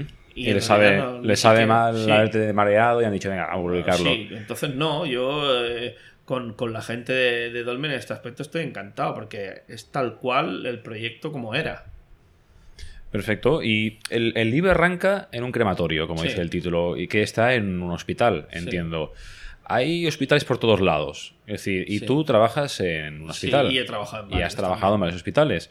Eh, ¿Hay alguna diferencia entre el Iván escritor o el alter ego ¿no? que usas al escribir o, con- o tú mismo? Es decir, cuando escribes sacas una máscara y tú es la máscara del escritor y del creador en el que tú separas tu realidad de los personajes. Hombre, hay bastante separación entre la realidad y lo que, y lo que ves en el libro, ¿no? Supongo Porque- que él no ha ido matando mucha gente No, por la vida. Ni tampoco les arranco los dientes a los muertos. Pero a lo mejor le gustaría, quiero decir. a lo mejor es un no, punto donde no. tú haces lo que te gustaría, ¿sabes? Hacer. No, Ahí. a mí me gusta que me. O sea, cuando me leo un libro de terror, me gusta que me asusten y que me cuenten cosas que las estoy leyendo y estoy diciendo, oh, por favor. Pero me gusta, o sea, para eso leo terror o para eso veo una peli de terror. Y entonces, eh, normalmente los libros siempre los escribo con esa premisa de qué es lo que me gustaría leer. Pues a mí me gustaría leer esto. Me dicen, es que eres muy sintético cuando escribes, es que no me gusta aburrir. El barroquismo literal de Lovecraft, por ejemplo, a mí me encanta leerlo. Pero me encanta leerlo de vez en cuando. O sea, no me gusta leerlo siempre porque llega un momento en que me saturo. Hmm. Lo mismo me pasaba con Tolkien. Yo adoro Tolkien, soy un hooligan de Tolkien, pero yo no, o sea, las canciones de los libros de Tolkien me las salto. o las Para que me poesías entiendas. y tal, sí. Las poesías también, o cuando se pone muy pesado con la geografía, que empieza a describirte eh, geográficamente por dónde están pasando. Quiero decir, eh, van a pasar por este bosque, y este bosque tuvo en una distancia de tal, y pasó esto hace 3.000 años, y, y todo viene a porque pasan por allí. Y no hay nada más que el hecho de que pasen por allí. No tiene Eh, mayor Tenía. Google Maps antes de que se Sí. de moda. Y entonces, pues bueno, todos esos detalles, eh, a mí, cuando me apetece sentarme y leérmelo con calma y disfrutar de cada frase, bien. Pero cuando me apetece ir por de marcha en el libro, de venga, vamos por ello, acabo haciendo un poco de lectura en diagonal a, las partes que me interesa. Entonces, yo en mis libros intento que esas partes que tú en una segunda relectura te saltarías, no existan. O sea, directamente vamos todo el rato al meollo del asunto. Tampoco, o sea, también darle un poco de vidilla en el sentido de no contar todo el rato que en cada frase pasen cosas alucinantes, pero que si tiene una conversación, pues que tenga el mínimo de gracia. Y luego si cuentas algo, que tenga repercusión en lo que está pasando. O sea, los tiempos muertos en que los personajes están cagando o están comiendo o escuchando poesía, están, pero entre capítulo y capítulo, no, no los cuento.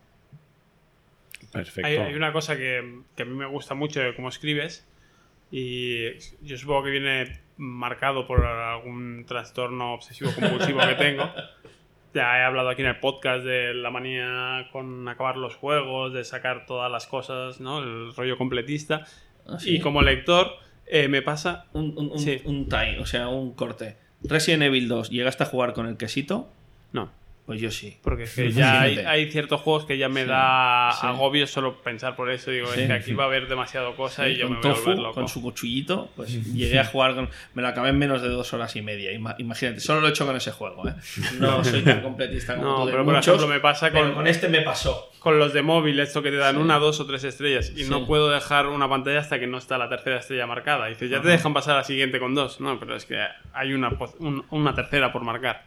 Pues en los libros me pasa que yo estoy leyendo en el tren, en, aquí en casa, Sí. donde sea, y yo necesito llegar al final de un capítulo. Que son cortos. No, claro, no puedo dejar. Y hay libros que tienen capítulos súper largos y es lo que dices, que se entretienen en cosas y yo es como... Es que está Irene que me está hablando y yo estoy pasando de ella. No, Irene, porque no- tengo no que puedo, acabar no hasta puedo. aquí.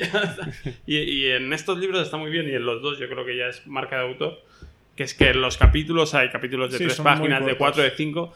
Pasa lo que tiene que pasar, que hace avanzar la acción, que te, que te da ese punto de descripción del personaje, esa clave para que lo entiendas, lo que está pasando, cómo es, lo que sea, pero que siempre es una escena corta, ¿no? Si fuera una peli, sería una peli de estas con un montaje, no con mucha acción, sino con un montaje bien marcado de no te doy, no te dejo respirar, no te dejo que te encantes, sino te llevo aquí, te llevo allá. Y, y eso me gusta de tu forma de escribir, además en dos libros que son muy diferentes, porque Negoriz y que tira más, pues eso, por, por un ambiente más juvenil, con mucha más magia, esoterismo, no, no tan marcado el punto negro, ¿no? Y en Ujú. cambio en 184 sí que es lo que dices, ¿no? Es que metes caña desde el principio. Pero los dos se parecen mucho y recuerdan mucho en, en este ritmo que marcas y además se agradece por eso, porque en cualquier... Estás leyendo y llegas a un punto con un cliffhanger, con lo que sea, vas a seguir y acabas leyendo muy rápido. No sé, creo que hay, hay otros que autores que tendrían que...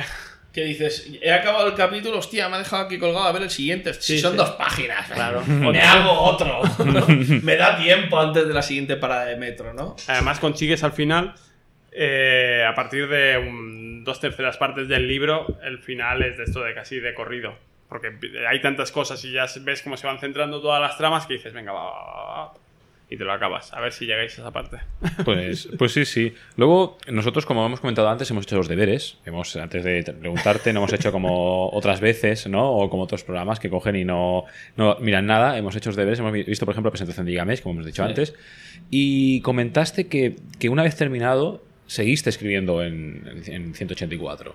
O sea, no, no llegaste a escribiste fin y de- guardaste el Word y le diste a guardar y, y te olvidaste y lo guardaste en un pendrive, lo que sea, sino que seguiste luego avanzando, Me digamos. pasó más con Negoriz que con 184, pero también con 184, sí. No, no, no sé, o sea, pongo el punto final de la novela y escribo el fin y luego hago un, un salto de página y pongo capítulo 1 y, em- y empiezo otra vez. O sea, sigo porque, claro, hay, eh, es como que, te, que vas con, con el acelerador y como que te pasas de frenada y sigues y sigues y sigues. Y con 184 igual escribí, ¿qué te diría? Unas cuantas, no sé, 10, 15 páginas, 20, más. Con Negoriz llegué a las 60 y pico. Vale, o sea, le O diste sea, bastante caña el, sí, el sí, tema. y- ¿Te podemos decir una cosa? Dime. No, no es muy normal, ¿eh? No, ya, pero mira, yo que sé, a mí me pasa. Pero además no es otro, no es que quieras hacer otro libro, sino No, no, que es como que una sí. necesidad de... Sí, de, de seguir, de bueno, voy a seguir un poco más y un poco más, un poco más, porque es que, claro, eh, quiero que este personaje eh, llega pum, pum, pum, y llega un momento que dices, bueno, ¿qué, qué coño estoy haciendo? Si yo ya lo he presentado a un concurso, el libro acabado, ¿por qué llevo 60 páginas de, de más? O sea, no de más, pues claro, es una continuación, quiere decir que, que puedes empezarlo directamente, porque además no, no tiene ni siquiera, creo que dices, es que siguen en el minuto que acaba. No, no, es que es. Y entonces esto, claro, al cabo de un tiempo pasaría po, po, po, po, po, po, y sigues. Lo vendes como DLC. Ya está. Creo que, que sé que puede ser. O sea, si no te haces esquemas, si no te haces ahí un Claro. material de trabajo y dices que lo tienes todo en la cabeza, quizás que necesitas sacarlo. Que es todo Sí, eso que te ha quedado. Que, que me quedaban cosas ahí colgadas y quería contarlas de otra forma. Porque después también, según el contenido y de lo que van algunas de las novelas, si te lo quedas ahí, puede sacar un poco. Sí, sí. Y más si los primeros libros son literatura infantil. Quiero decir que al final es un trauma, ¿no? Todas las estrellas de Disney acaban fastidiados, pues todos Se los le va escritores, mezclando el eh, los mundos, universos, con- Winnie the Pooh. Tengo una duda, esto ya es personal, quiero decir, y creo que lo entiendo, pero es ¿por qué 184? ¿Es un homenaje a los libros? ¿Es un homenaje eh, porque simplemente suena bien? Quiero decir, cuando ves 184 puedes decir 1984. Sí. Y entonces de golpe es como que se te... Eso me lo dijeron en la se te presentación. dislexia, ¿no? Y, y también 184 es el, el 1Q84 también, de, que también tuvo mucho éxito hace unos años. Era un, un libro japonés también, de, de un, creo que también era de un asesino ahora mismo, que también triunfó mucho. Y es un número muy utilizado, ahora no te sé decir, pero que Ajá. hay, es muy recurrente. ¿Es simplemente lo que suena bien o hay una idea No. detrás? Empezó como una canción de uno de los grupos estos que he comentado y de, de- de la deshumanización en el sentido de, de- de asignar números a la gente para deshumanizarlos y, y convertirlos en cosas, en objetos, ¿no? Mm. Que esto suele estar asociado a las psicopatías de la gente que no vea, no es capaz de empatizar por otro, un psicópata, y entonces deshumaniza a la gente y los ve como objetos. Que tienes unos cuantos en los libros. Sí. Entonces, eh, el hecho de que el personaje se llame 184 es que comienza, claro, no tiene ningún recuerdo y su único dato como persona es un número, es un objeto para los demás.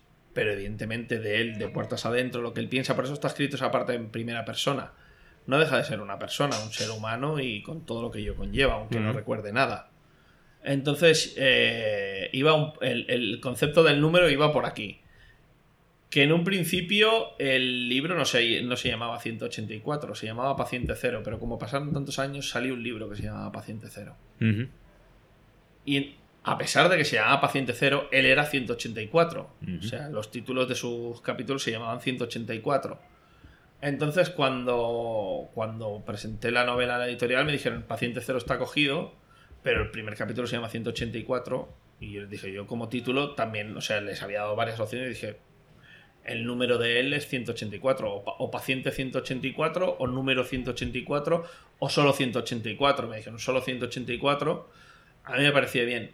También el concepto de los números asignados, aparte del tema de la deshumanización, todo esto, pequeño homenaje a Kira. Ujú. Akira, los personajes llevan sus números y Akira es un, es un manga que tanto como película como como manga, como cómic, a mí me, me marcó muchísimo. O sea, lo he visto cientos de veces, me he leído el cómic cientos de veces entero y, y me, y me alucina, ¿no? Y entonces los números de los personajes, de los, de los de los niños del experimento de Akira son números y entonces también estaba ese concepto de la deshumanización, del concepto de, de usar a los niños como conejillos de vallas, como si fuera aquello eh, pues es un objeto o una rata de laboratorio, que es lo que pasa en 184. Es como empieza a quedar la sensación con todos los sacos de cadáveres y toda la gente que es eso, una cadena de venga, va, pam, pam, pam, ¿sabes? Una cosa curiosa de 184 del personaje es que, claro, dices, no, se despierta en un tanatorio. Pero es que cuando se despierta en el tanatorio, el tipo este no, es- no acaba de estar vivo del todo. Quiero decir, su cuerpo está, está bastante maltrecho y empiezas a describir todos sus olores corporales, sus heridas Sí. abiertas, su poder- podredumbre y No la suya, la de los otros. la de los otros, pero, Porque lo te- los pero tenían que la encima. lleva enganchada. Claro, sí. O sea, él está desnudo, tiene sus cicatrices, pero la podedumbre la ponen los otros. Y, a- y hasta que el personaje llega a un punto en que se puede más o menos duchar, dices, como lector dices, vale, vale, que por gusto me fin, siento, ¿no? Me- Yo, eh, eso, o sea, como creo que la mayoría de la gente, cuando no, no te es posible asearte, lavarte, ducharte y llevas todo el día sudando y tal, que es súper desagradable, pues pretendía transmitir eso con él, ¿no? Al principio, de que es una sensación muy desagradable. Y encima, si te, te encuentras en la situación en la que se encuentra él, que aparte de su propia peste corporal, todo lo que tiene encima, pues imagínate el, el, el sumum, ¿no? De lo desagradable, que, que cada, cada cual que se cruza con él. De hecho, eh, hay un personaje que entra en el ascensor cuando él sale que dice, pero ¿qué pasa aquí? Se ha- ha- han restregado un cerdo muerto por las paredes. ¿Qué ha pasado en, en este habitáculo? ¿Qué, qué me he perdido para que giera de esta forma? Pero tú como autor juegas con nosotros los lectores y dices, va, ¿lo ducho ya? No, no, unas cuantas páginas Sí. más. que aguanten, que aguanten. Porque al final estas cosas es sorprendente como lo estás leyendo y Sí. lo estás al final oliendo también. Sí. Bueno, obviamente puede ser que te hayas cagado mientras lees. También puede porque ser. como- O que estés cagando mientras lees. También también puede puede ser. Es, es muy típico. Yo, Sí, eh, yo los cómics, o sea, es- Eh, eh, tú eres de los del. Es de los míos, tío, de los que Clásico. tiene su pila de No, cómics tío. en el baño Sí, y entonces los tiene ahí, tío. claro. Es el lugar de. no, desde siempre. Sí, ¿Sabes sí. lo que comenté? Yo en el trabajo pues no puedo llamarme cómic, es muy descarado, ¿sabes? Es como, bueno. Ahora, vengo, luego. ahora vengo, vengo en 15 minutos y ya está. No, no, eso pasa. Pues sí, llevamos ya una horita de programa y al final ha quedado todo bastante completo en general, un poquito cómo va el proceso, ya sabemos cómo trabaja, sabemos todos los recursos. Mm, ¿Qué consejo darías a Sergio? Sergio quiere escribir un libro. Tú imagínate que quiere escribir un libro, no es que lo vaya a hacer, pero tú imagínate que quiere hacerlo. ¿Cuál es el botón mágico para que se publique? Para que se publique. Ya, ya- Para que ya se no, publique. perdona, sí, perdona. Imprimir. Ya, ya no, ya no- eh, he, he acabado, he ido muy rápido, ¿no? ¿Cuál sería el secreto para es que escriba el fin? Voy a ir un paso anterior. Para Para, que que, llegue a escribir el fin de su historia. Es el fin, ¿no? Eh, Escribir un fin es como he escrito, he hecho todo el proceso ah, de todas las páginas hasta que considero que la historia no- merece ser expandida más y me marco un fin, Sí. ¿sabes? O sea, ¿qué, qué le recomi- qué Acabarlo. recomendarías para terminar su empezar Mira, eh, y tener el, el tema de escribir, o sea, y esto creo que, que lo decía Stephen King en, en Mientras escribo, eh, y lo- yo lo aplico igual que él, eh, o sea, y vamos, mm, no sé lo que harán los demás, pero él decía que él es- eh, leía cuatro horas al día, libros, y luego escribía otras cuatro horas, lo que fuera. Sea bueno, sea malo, acaba en el fondo de la basura de- del ordenador. Es que no hay otro misterio, no hay otro secreto más que ponerte delante del ordenador y escribir, escribir, escribir hasta que consigas algo que tú consideras que es, que es bueno. Que sea bueno o no para los demás, esto ya no tienen que juzgar los demás. Pero, pero el hecho de, de ponerte y hacerlo, o sea, quien quiere hacer algo, lo hace y quien no busca una excusa. ¿Vale? A mí, muchísima gente es que tengo mil ideas, estoy a punto, estoy. Voy a empezar mi novela, voy a empezar mi corto, voy a grabar mi disco, voy a hacer sobre cualquier cosa cultural y llevan 15 años así y no han hecho nunca nada. Bueno, pues es lo que te digo, o sea, siempre hay algo que les impide llegar a puede pasar. O sea, todo el mundo, mira, cada uno. Yo conocí a una persona hace muchos años que os puedo garantizar que si, que si se hubiera puesto a escribir, a guionizar cómics de Marvel, sería el puto genio. Porque el tío tenía tramas que a mí jamás en la vida se me hubieran ocurrido. Y todas, una detrás de otra, eran absolutamente geniales. Y tenía todos los puñeteros personajes atados con su inicio, su trama, su desenlace, sus interconexiones con 40 personajes. todo estaba en su puñetera cabeza, te sentabas con él a tomarte un café y podía estar cuatro horas contándote algo que te tenía alucinado, te tenía allí que no decías nada, porque estabas allí afirmando y diciendo, wow, joder, es increíble. Está, está haciendo 10 años de Marvel, Sí, ¿no? sí, en, sí. en tramas. Y el tío, pum, pum. claro, evidentemente se lo leía todo, todo lo de Marvel, todo lo de DC, tenía todo. No solo Marvel y DC, sino Image, todo, todo. O sea, todo lo que saliera de superhéroes lo tenía todo. En una época en que los superhéroes, te digo, no había salido ni la primera de X-Men. O sea, una época en que era no era tan mayoritario como ahora. Era para gente Sí, que le gustaba an- antes del 2000. Sí. O sea, época. Y jamás se sentó delante de un ordenador a escribir una sola palabra. Y en serio, que era su, su obsesión y su vicio y su. Y yo lo voy a hacer y lo voy a hacer y lo voy a hacer. Y nunca hizo nada. Trabaja en una empresa de cara al público. No tiene. O sea, sí, supongo que seguirá leyendo cómics. Hace muchos años que no lo veo. Pero es el puto genio. O sea, a mí se me ocurren cosas y me cuesta destilarlas. A este le salía de forma natural. Igual que hay dibujantes brutalísimos que jamás los verás haciendo nada. Porque te hacen una ilustración y mientras están a medias la dejan y se ponen a jugar con el móvil o con la consola y la ilustración acaban poniendo el vaso de Coca-Cola encima y luego la arrugan y la tiran a la basura. Y no son capaces de acabar absolutamente ni una viñeta. O sea, no van a hacer un cómic en su puñetera vida y nos estamos perdiendo pues al Romita del 2020. Para que me entiendas. Mm, Quiero decir que la gente o se pone o no se pone. ¿Por qué triunfan gente que igual no es tan buena? Pues porque son constantes. Porque están allí insistiendo. ¿Y por qué triunfa actualmente gente que es mediocre? Porque quizá son constantes y a- tienen un punto de suerte y se manejan muy bien en las redes sociales. Porque como están todo el día dando la brasa a todo el mundo en las redes sociales. Al y por pesadez. Sí, tienen su canal de YouTube y su Twitter y están todo el rato hablando de su libro y su libro y su libro y su libro. Pues al final la gente se lo compra. Que luego te lo compras, empiezas a leerlo y cuando yo me acuerdo que caí en uno, caí en uno, sí, sí, no voy a decir ni el nombre ni nada. Caí en uno, lo abrí, leí 5 o 10 páginas, caí en un estado de sopor, de inconsciencia, que era como un anestésico muy potente. A lo mejor es la idea. El Sí, libro sí. se llama. Todavía me duele la frente del golpe que di contra la mesa cuando me dormí, brutalmente al leerlo. Pero oye, chapo por él, porque ha conseguido convencerme. Actualmente no hay mucha gente que me convenza. O sea, a mí tengo mis vacas sagradas, gente que compro, luego hay un porcentaje pequeño que le dedico a los amigos, a los conocidos que sacan libros, me los compro, me los leo. Eh, cuando puedo, tengo un armario lleno de libros por leer, porque realmente ahora se publica muchísimo, entonces me entra mucho más del tiempo que tengo para leer, pero voy leyendo y a la larga lo leo todo, Y la pila de libros se acumula, se va Sí. acumulando ahí. acumulando, luego al final tu mujer te echa a dormir al pasillo porque ya no caben los libros en la habitación, pero bueno, y quiero decirte que, que esa gente saca libros. Y hay gente que, que los lees y dices, hostia, esto es horroroso, ¿cómo han podido editar esto? Aparte, fatalmente editado, faltas de ortografía, y, no es autoeditado, es con una editorial. Y dices, ¿cómo han podido sacar esto y vender 10.000 ejemplares? O los que dice que ha vendido. Y, y- y luego buscas por ahí reseñas y todo el mundo, ¡guau! Es mágico, es increíble. Y dices, yo no he podido pasar de la página 10. Pues lo, lo básico es eso. O sea, lo, lo básico para, para ponerte es, es ponerte. Y luego ya eh, darle vueltas. O sea, no una primera versión recién acabada. Yo siempre recomiendo dejarlo un tiempo de reposo, luego te lo relees.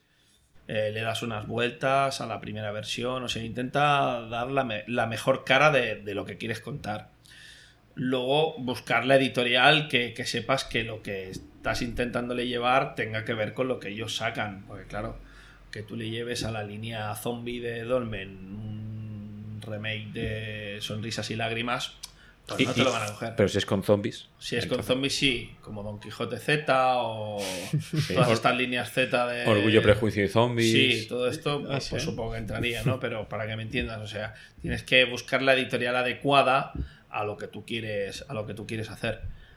Y sobre todo escribir. O sea, a mí el hecho de contarme quiero hacer un libro está muy bien. Hazlo. ¿Tienes un, re- un recuento de palabras al día que consigues escribir de No. media más o menos? No, es caótico 100%. Hay veces que escribo 15 y hay veces que escribo 3 y las tiro a la basura o, o hay veces que escribo media página y lo dejo. O hay veces que lo único que abro es abrir el documento, me voy arriba y me lo empiezo a releer desde arriba y voy cambiando cosas. Voy añadiendo párrafos. Igual me pego un montón de horas y realmente nuevas páginas no he escrito ninguna, sino que he readaptado cosas, he movido, he movido párrafos o personajes o capítulos enteros. Eh, hay veces que un libro empieza de una forma y, y al cabo de, de cuando acaba el libro ha habido 7 8 principios diferentes. O sea, ya te digo que en ese aspecto soy bastante caótico. Sí, que es que, o sea, porque me ha sorprendido un poco cuando has, dicho- cuando has explicado esta forma de trabajar. El otro día que estaba en una charla con Jordi de Manuel, él explicaba que, que él también, más o menos como tú, o sea, que no tenía ninguna guía ni nada, pero que él sí que tenía claro eh, cómo empezaba y cómo acababa y lo casi lo primero que escribía era el principio y el final del libro y después escribía lo del medio. ¿Tú Ajá. por lo menos sabes a dónde vas cuando estás empezando la historia o a veces ni eso? Más o menos tengo una idea, pero a veces se puede ir por otro camino. Eh, Esto me parece que también lo, lo explicaba Stephen King, que era que, que él en los libros tenía la sensación de que era como que vas descubriendo el cadáver de un tiranosaurio y empiezas por la patita, ¿no? Y vas diciendo, ¡hala, mira, sigue por aquí! Y luego cuando te parece que, ah, no, era un Diplodocus. Ah, pero espera, parece que tiene garras. No, en realidad es un, tricer- un Triceratops. Entonces va creciendo, tú tienes una idea, pero la cosa va fluyendo hacia un lado y no sabes en qué postura está, ni hasta dónde va a llegar, si va a estar entero o va a estar cercenado, le va a faltar un brazo. Intentas que esté entero y que, y que esté en las mejores condiciones posibles, pero, pero no, no tienes mucha idea de... Por lo menos yo no tengo mucha idea. He visto gente que es súper metódica, o sea, Sí. que, que se hace un resumen de cada capítulo, de trama 1, trama 2, subtrama, trama de amor, eh, y cada personaje, qué es lo que va a ir. Y biografías de- ha soy estudiado incapaz de hacer eso, incapaz. Como mucho me hago un resumen de, como si tengo muchos personajes, tres líneas de cada personaje para saber quiénes son y qué, qué cuentan. Pero vamos, y eso lo voy dejando al final, incluso a veces escribo eh, retazos de capítulos que me vienen en ese momento y los voy dejando al final para luego cuando toca los planto en el, en el libro y los, y los integro. Pero no mucho más allá de eso. Y ya para como pregunta friki, eh, blog de notas, Word o Scrivener o alguna aplicación super cool para escritores. Una libreta. Sí. Eh, Word y, y el, el de esto de notas del móvil, de leer, o sea que tú, tú hablas y él lo va escribiendo, pues cuando se me ocurren ideas que voy en el metro, le dicto al móvil. Aparte le, le dicto como buenamente se hace para dictar, que es con voz de robot. Apunta las... ¿Sabes? Con voz robótica que dice, si aunque lo leyera normal me entendería exactamente igual, pero tienes que hacer un poco el gilipollas Estás hablando con una para máquina. hablarle a la máquina como una máquina. ¿no? ¿Y se, y se te apartan en el metro? Quiero decir, apuntas de hacer que personaje muera con empalado por barra de No, hierro no, oxidada. la gente normalmente Eh, está tan imbuido en su propio universo de su propio móvil que lo que yo haga les, les da exactamente igual.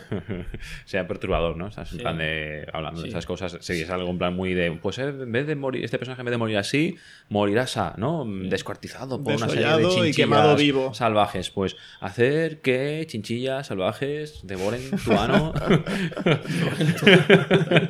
Chinchillas salvajes devorando a- Este debe ser el título de tu próxima novela.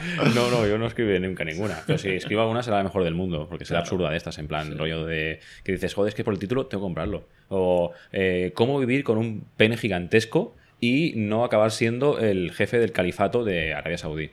Algo como muy complejo y en plan de, ¿cómo llegas de un lado? Tengo que leerlo.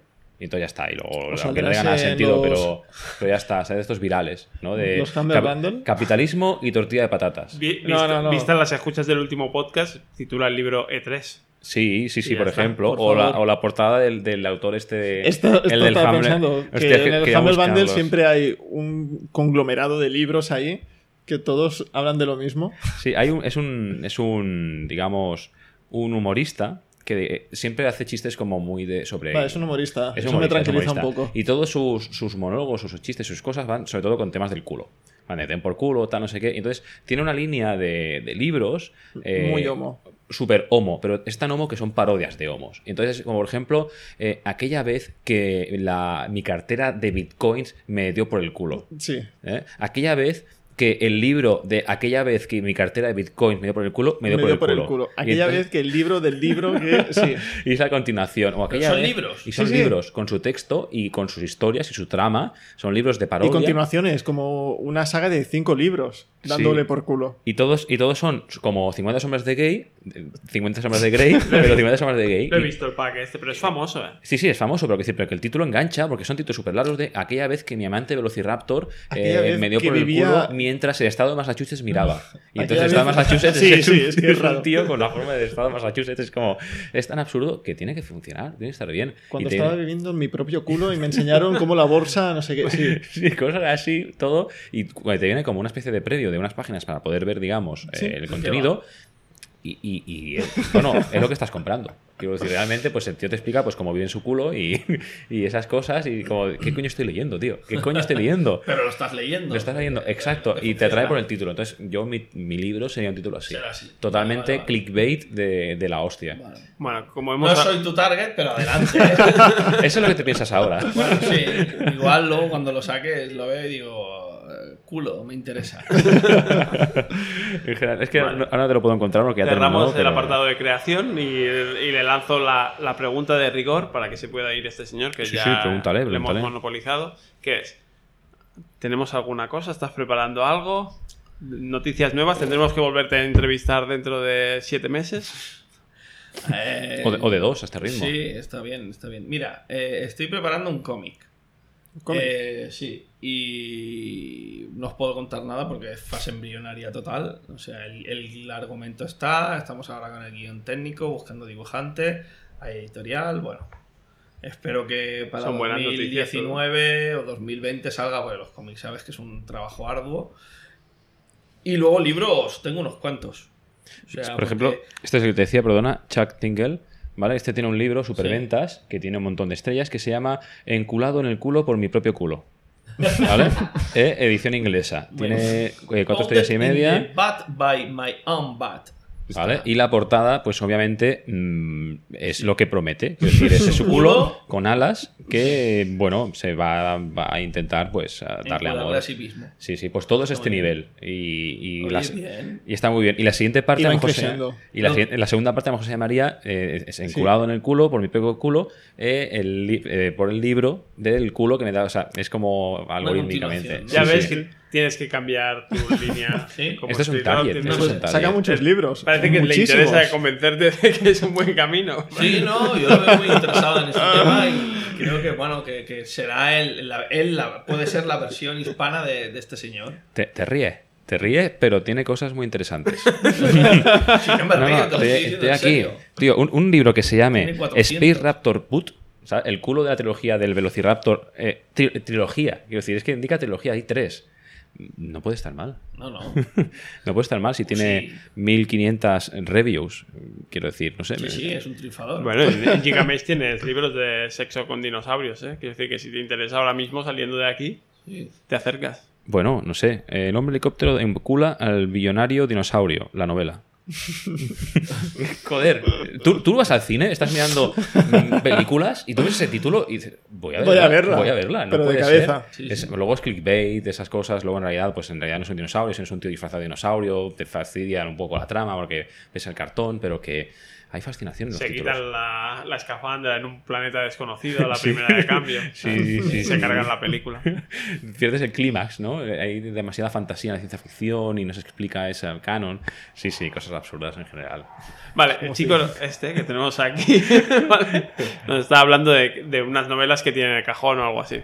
Un cómic. No, después ya del tema este, uno queda eclipsado 1500 reviews. ¿Qué estoy haciendo yo? Estoy perdiendo el tiempo. Voy a empezar a renombrar mis novelas usando la terminología del culo y ver si esto efervescente en la, en la patum. Ya, Si tú, sube. Puedes y- coger uno nuevo y llamar testículos. Sí. Sí, claro, porque Claro. es algo que ya existe. Si no era, ah, este tío quiere imitar a Chuck Taylor. Lucha de Ah, testículos. El día que mi testículo culo. izquierdo reventó mis... Y a partir de ahí ya dejarse llevar. sí, es magia. Sí, es magia. Magia pura testicular. En fin, pues sí, hay varios proyectos. A ver, a ver. eh, alguna continuación, otros nuevos y más o menos por los mismos géneros. De momento hay un infantil también. Bueno, más que infantil juvenil, pero no como Negoriz, sino para niños de 12 años, una cosa así.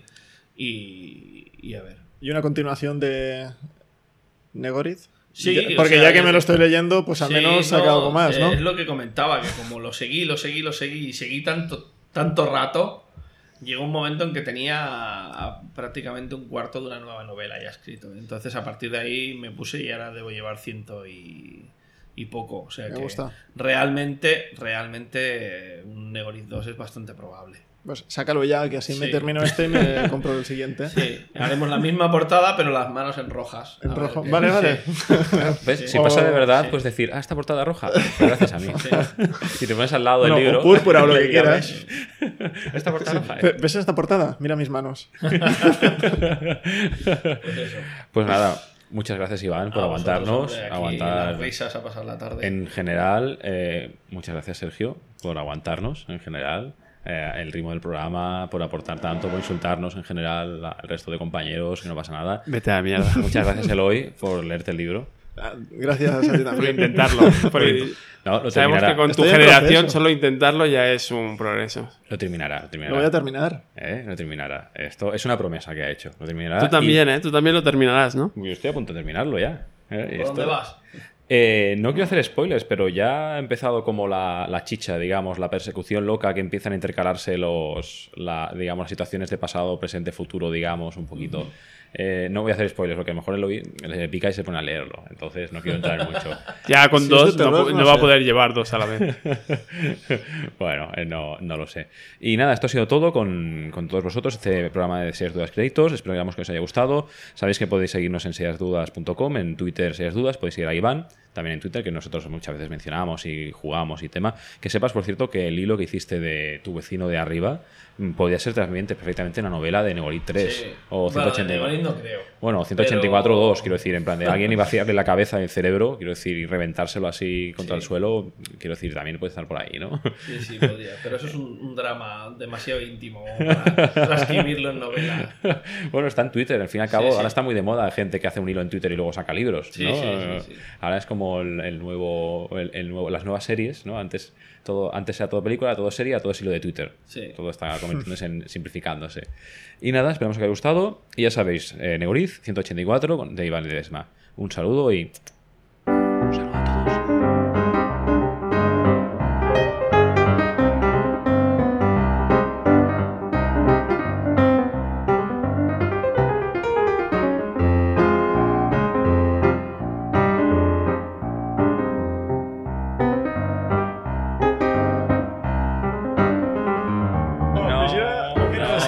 no, no querrás no, empezar ver, una bronca, ¿Qué ¿no? pasa? A ver, Prometeus. No querrás empezar una bronca. No empecemos una guerra que aquí vamos a llorar todos. El Prometheus es una película muy mala. Sí. Muy mala. Sí, eso no te, no, no te lo voy a discutir, Ah. es horrorosa. Pensaba que ibas a defenderla en plan de decir de. Quiero Ya, yo- ya, ya, ya. ya, Fijaros. lo- Vale, sale, aquí en el, Vale. en el de esto. Sí, o sea, quiero decirte, yo más fan que yo de Alien y Aliens, no hay nadie. Prometheus, no. Yo me sé los diálogos de las dos pelis, me he leído 200 libros sobre las dos pelis Sí. y Prometheus apesta. O sea, yo me he reído muchísimo y he, y he hecho largos debates sobre el puto Prometheus. Nosotros y sobre también. todo sobre el puto navegante que va con sus GPS aéreos, que soy el mapista, que no sé qué, que te voy a mapear esta nave. que Te mapeo, te y se te va el primero, se larga, o sea, me vuelvo a la nave y se pierde y sale el pierde. último. Pero, tío, qué cabeza cabe, colega, ¿cómo puedes escribir esta mierda? Por O el, Es- el biólogo. oh, mira, mira la serpiente esta amenazante que me está diciendo que me aparte. Voy a tocarla. Oh, oh, Dios mío, está en mi brazo. Oh, Oh, matadme, por favor. Es un clásico Prometheus de las películas malas. Es, es un tema recurrente en el trabajo decir, es que hay pelis Sí. malas, ¿eh? Pero, Pero malas, pero malas ya no porque sea un remake, hablábamos de... No, no, es que es mala. De cojones. Está es mal planteada, mal Eh, hemos llegado a un planeta diseñada. nuevo. ¿qué po- pues me voy a quitar la máscara ya, venga, fuera. coño, Tranquilos, el aire es respirable, dame eh, venga, dame sí. bacterias aquí. Ah, que, que- que ves lo O el- peor o que el puede clásico, pasar. El clásico del capitán, ¿no? De hemos hecho una misión que llevamos cinco años criogenizados, una la misión de la humanidad, llevamos tres horas, hemos fracasado. hemos Vámonos de fracasado. aquí ya. Voy a, voy a emborracharme porque solo encontré una nave, he encontrado una civilización alienígena. He encontrado a nuestros creadores, posibles Ah, creadores sí, sí, en plan dioses. Sus, sus cuerpos y tal, pero claro, como no he encontrado ninguno que me diga, hey, ¿qué pasa, colega? Es una mierda, todo es una mierda. Sí, sí. La odio, la odio. Y, mucho. y la máquina Sí. cirujana que solo opera hombres. Sí. Esa, esa Sí, parte sí. es genial. Es- esa escena de, oh, tengo a alguien dentro, voy a, a que la máquina no. me lo saque. Entras, no, es solo para hombre. hombres. Es solo para hombres. Es como, ah, pues hazme una apendicitis para mujeres. Entonces hace lo que quiero, ¿sabes? Porque una apendicitis es abrirte y sacarte lo que tengas dentro. Todo el mundo sabe que una apendicitis tiene forma de alien, ¿sabes? Y además con el brazo este de Eh, poner la moneda y sacar el alien, pues, canela en rama. O, los- o la- las personas que solo corren en línea recta, que también Sí, es sí, un muy ¡Cuidado, llevado. que cae la nave! ¡Ah, el la donut! Y la otra Ah. hace, eh, vale. Pero ojo, que después de todo esto, que se lo ha dicho muchísima gente, llega Covenant y hacen lo mismo. Sí, sí, sí, sí. Es como, bueno, ahora vamos a hacer, vamos a O sea, arreglar los fallos. Llegan al nuevo planeta, vamos a respirar el aire de aquí, no que es visto. buenísimo. Y es de, ¿pero qué mierda estás haciendo? O sea, dejémoslo. Bueno, no- Eso- Vamos eso a continuar. no, yo siempre lo digo, el Alien 5 de, de Blockman hubiera sido... Pero lo que no entiendo es por qué has visto Covenant. Ya, yo ¿Por no qué he vi. visto Covenant? Porque yo todo lo que tenga que ver con Alien lo veo. A Pedro opinar, incluso, fui a ver, tío. incluso fui a ver Alien vs Predator 2. Bueno, pero que eso es el SIDA del cine. O sea, eso, eso es el SIDA del no he cine. visto la 1 solo. No, no, pues la, la 1 es una obra de arte. Yo la 1 la he visto tres veces. O sea, es una obra de arte del séptimo arte y de, de la maravilla de- del séptimo arte comparado con Alien vs Predator 2. Alien vs Predator 2 te seca las córneas de verla. Eso De es verdad. el puto horror, tío. O sea, qué asco. La fui a ver al cine. Fui tan gilipollas que después de haber visto Skyline y saber a lo que iba, o sea, saber qué tipo de subnormales habían dirigido Alien vs Predator 2, fui a verla. Pues dije, no, o sea, habrán aprendido de sus errores de Skyline, que es lo peor del cine. No, no, hicieron lo peor del cine con un Alien y un Predator. bueno, hay un poco de resentimiento en tus palabras. creo. Veo así un poco de como de odio, sí, visceral. Pero desde la, de, de la mesura decir que he podido verla para opinar. Esto, esto pasará que si sacan una Alien Covenant 2 o Alien eh, Sí. 3, ¿habrá odio previo o tendrás que verla antes de opinar? No, No yo siempre las veo. De hecho, de Covenant, cuando vi el tráiler dije, ah, pues puede ser interesante. Luego, cuando ves la peli, dices, no, me la has vuelto a meter doblada y sin vaselina. Pero, pero de entrada, el tráiler a mí me, como, es como DC. Siempre acabas cayendo. O sea, ves los trailers y dices, "Ah, bueno, puede ser, venga, vamos a verla. Superman. Allí con su padre, no, con un tornado a un metro y medio. No, no, no. Tu identidad secreta, protégela. Yo moriré en este tornado aquí a un metro y medio de ti. Protégela. Luego se lo cuentas a Lois Lane sin problema alguno. Jodiendo todo este leitmotiv que es el hecho de ocultar tu. Y luego lo vas a ver hasta el puto Lex Luthor. Tu identidad la vas a ver todo Cristo, la vas a ver Batman. la- Me podías haber salvado. Basado en esta mierda de que todo el mundo sabe quién eres. Clark Kent de los cojones. Pues me podías haber salvado, ¿no? A un metro y medio de distancia en un puto tornado allí protegido. No, quédate ahí, déjame morir. No que te tiene que tener sentido, ¿sabes? Sí. Tiene que tener sentido que yo tengo que morir de alguna manera, quiero decir. No me morir. vais a pagar por otra peli. Pues Ya, voy a soy morir. Kevin Conne. Me voy de aquí. En fin, que. Vamos, ¿por dónde? ¿Cómo iba? No, no, quiero decir que ya podemos terminar Sí. prácticamente. Llevamos un buen rato en Sí, general sí, sí. De, de grabación, a no ser que Eloy tenga alguna duda de Negoriz, No. porque a lo mejor te dice, "Ya, ¿y cómo acaba? Ya que estoy. Bueno, a ver, acaba, no, ya me lo voy a terminar y ya está. Ya a Estamos grabando ya. Sí, sí, estamos O sea, grabando toda ya. esta mierda de ha quedado ahí. Va a quedar en off topic de golpe. ¿Sabes? Pues Covenant es una puta mierda, tal. ¿sabes?